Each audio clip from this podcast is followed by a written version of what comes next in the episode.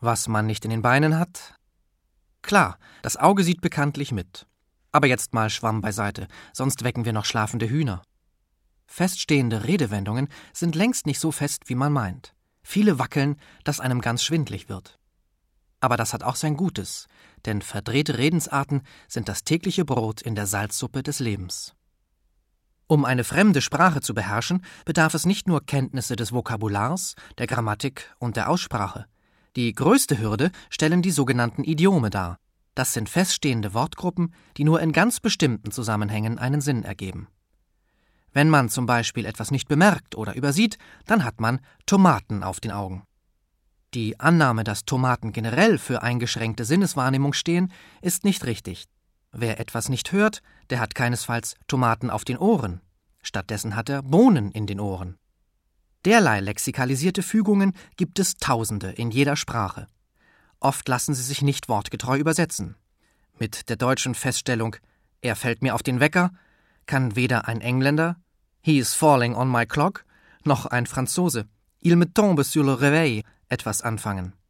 Auf Englisch heißt es He gives me the hump, wörtlich Er macht mir einen Buckel. Und auf Französisch Il me casse les pieds, wörtlich Er bricht mir die Füße. Mit wörtlicher Übersetzung kommt man nicht weit. Es hilft leider nichts.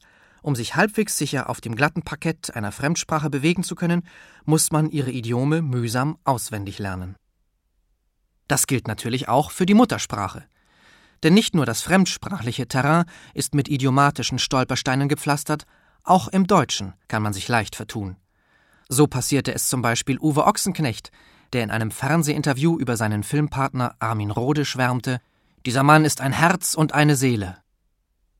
Einige Menschen scheinen immer am falschen Fuß zu frieren, denn in der Zeitung liest man gelegentlich, wie jemand auf dem kalten Fuß erwischt worden ist. Die Berliner Zeitung wusste den kalten Fuß sogar noch eiskalt zu steigern. In einem Artikel über den Bundestagswahlkampf 2005 konnte man lesen, die geplanten Neuwahlen haben die CDU-CSU auf dem kalten Fuß erwischt. Auf einem schon fast erfrorenen, aber im Bereich der Kultur. Füße scheinen übrigens ein grundsätzliches Sprachproblem darzustellen. Über Füße stolpert man jedenfalls besonders oft. Ein Mitarbeiter der Weltgesundheitsorganisation klagte in einem Interview mit der Basler Zeitung über die Schwierigkeiten im Kampf gegen die Ausbreitung der Vogelgrippe und kam zu dem Schluss Mit den konventionellen Maßnahmen stehen wir auf verlorenem Fuß. Lieber ein Schreck mit Ende, als wenn es so weitergegangen wäre, sagte Hamburgs Bürgermeister Ole von Beust, nachdem er den erpresserischen Innensenator Roland Schill entlassen hatte. Pierre Litbarski ist der anderer Meinung, denn von ihm stammt der Ausspruch Lieber ein Ende mit Schrecken als ein Schreck mit Ende. Aber alle sind sich grundsätzlich darin einig, dass es einen Schrecken ohne Ende nicht geben darf. So erhob der DFB-Präsident Theo Zwanziger in einem Interview zum Holzer-Skandal mehrmals die Forderung, es müsse nun endlich ein Schlusspunkt gezogen werden. Bei solch wunderbaren Worten muss ich natürlich an meine Freundin Sibylle denken. Denn die ist eine Sprachakrobatin ganz besonderer Art. Sie versteht es meisterlich, mit bekannten Redewendungen zu jonglieren und dadurch neue Wendungen entstehen zu lassen, die zwar nicht immer einen Sinn ergeben, dafür aber an Originalität kaum zu übertreffen sind. Zu ihrem Repertoire gehören unübertroffene Aussprüche wie Ab durch die Post und Das ist die Kehrmedaille. Und manchmal hat Sibylle auch schon in beiden Stühlen gesessen. Sibylles einmaliges Talent als Wortverdreherin entwickelte sich schon sehr früh. Als Kind glaubte sie nicht nur an den Weihnachtsmann und den Osterhasen, sondern auch noch an so manches andere, wie zum Beispiel an einäugige Zwillinge. Ich dachte wirklich, die heißen so, sagt Sibylle heute und lacht. Damals fand sie das freilich gar nicht komisch, und das Phänomen der einäugigen Zwillinge hat ihr Rätsel aufgegeben. Nach ihrer Ausbildung hätte sie sich als Dekorateurin selbstständig machen können, aber sie hatte keine Lust, Klingeln zu putzen. Stattdessen hat sie als Tagesmutter gearbeitet. Doch auch das war nicht das Wahre vom Ei, sagt sie rückblickend.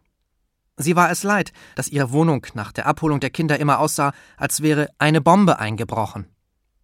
Ins Dekorationsgeschäft kann sie inzwischen nicht mehr zurück. Der Zug ist abgelaufen, meint sie.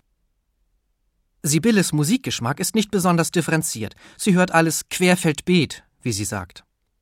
Früher hat sie sehr für Julio Iglesias geschwärmt, aber inzwischen sei sein Zenit am Sinken Und als sie das letzte Mal in einer CD-Abteilung nach Julio Iglesias gesucht habe, wusste der Verkäufer nicht einmal mehr, wer das ist, und hat sie allen Ernstes gefragt, ob sie nicht Enrique Iglesias meine.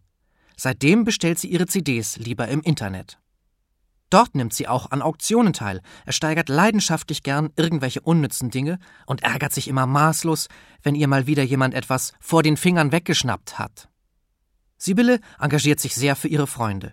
Wer immer Hilfe braucht, sei es beim Montieren eines neuen Regals oder bei der Erörterung von Beziehungsproblemen, der kann auf sie zählen. Ich habe eben eine soziale Strähne, sagt sie. Eigentlich ist Sibylle ja sehr tierlieb, Daher bin ich nicht sicher, ob sie sich der Bedeutung ihrer Worte im Klaren ist, wenn sie einen Touristen erklärt, da können Sie zu Fuß hingehen, das ist von hier nur einen Katzenwurf entfernt. Als ihre Schwester schwanger wurde, war Sibylle total überrascht. Da bin ich aus allen Socken gefallen, berichtete sie mir später. Inzwischen geht ihr Neffe in die achte Klasse, steckt mitten in der Pubertät und hat Probleme in der Schule. Wenn der sich nicht auf die Hammelbeine stellt, dann bleibt er sitzen, prophezeit Sibylle. Zu Weihnachten hat sie ihm mein Buch geschenkt und er hat sich nicht mal dafür bedankt. Da kann einem auch als Tante schon mal die Hutschnur platzen, empört sie sich.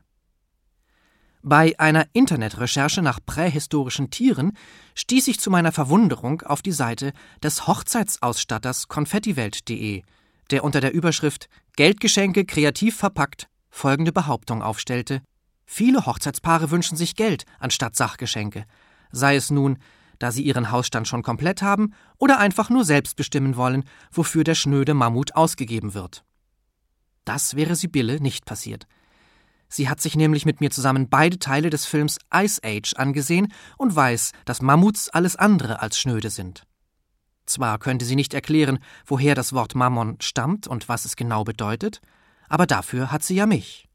Und alles andere steht im Branchenverzeichnis. Schau am besten in den grünen Seiten nach, rät Sibylle mir gern.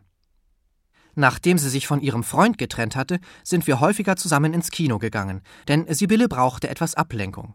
Inzwischen aber scheint ihr Liebesleben wieder in Schwung zu kommen, denn als ich sie letztens fragte, ob sie sich mit mir Casablanca auf Video ansehen wolle, schien es ihr nicht zu passen. Das wird mir zu spät, sagte sie.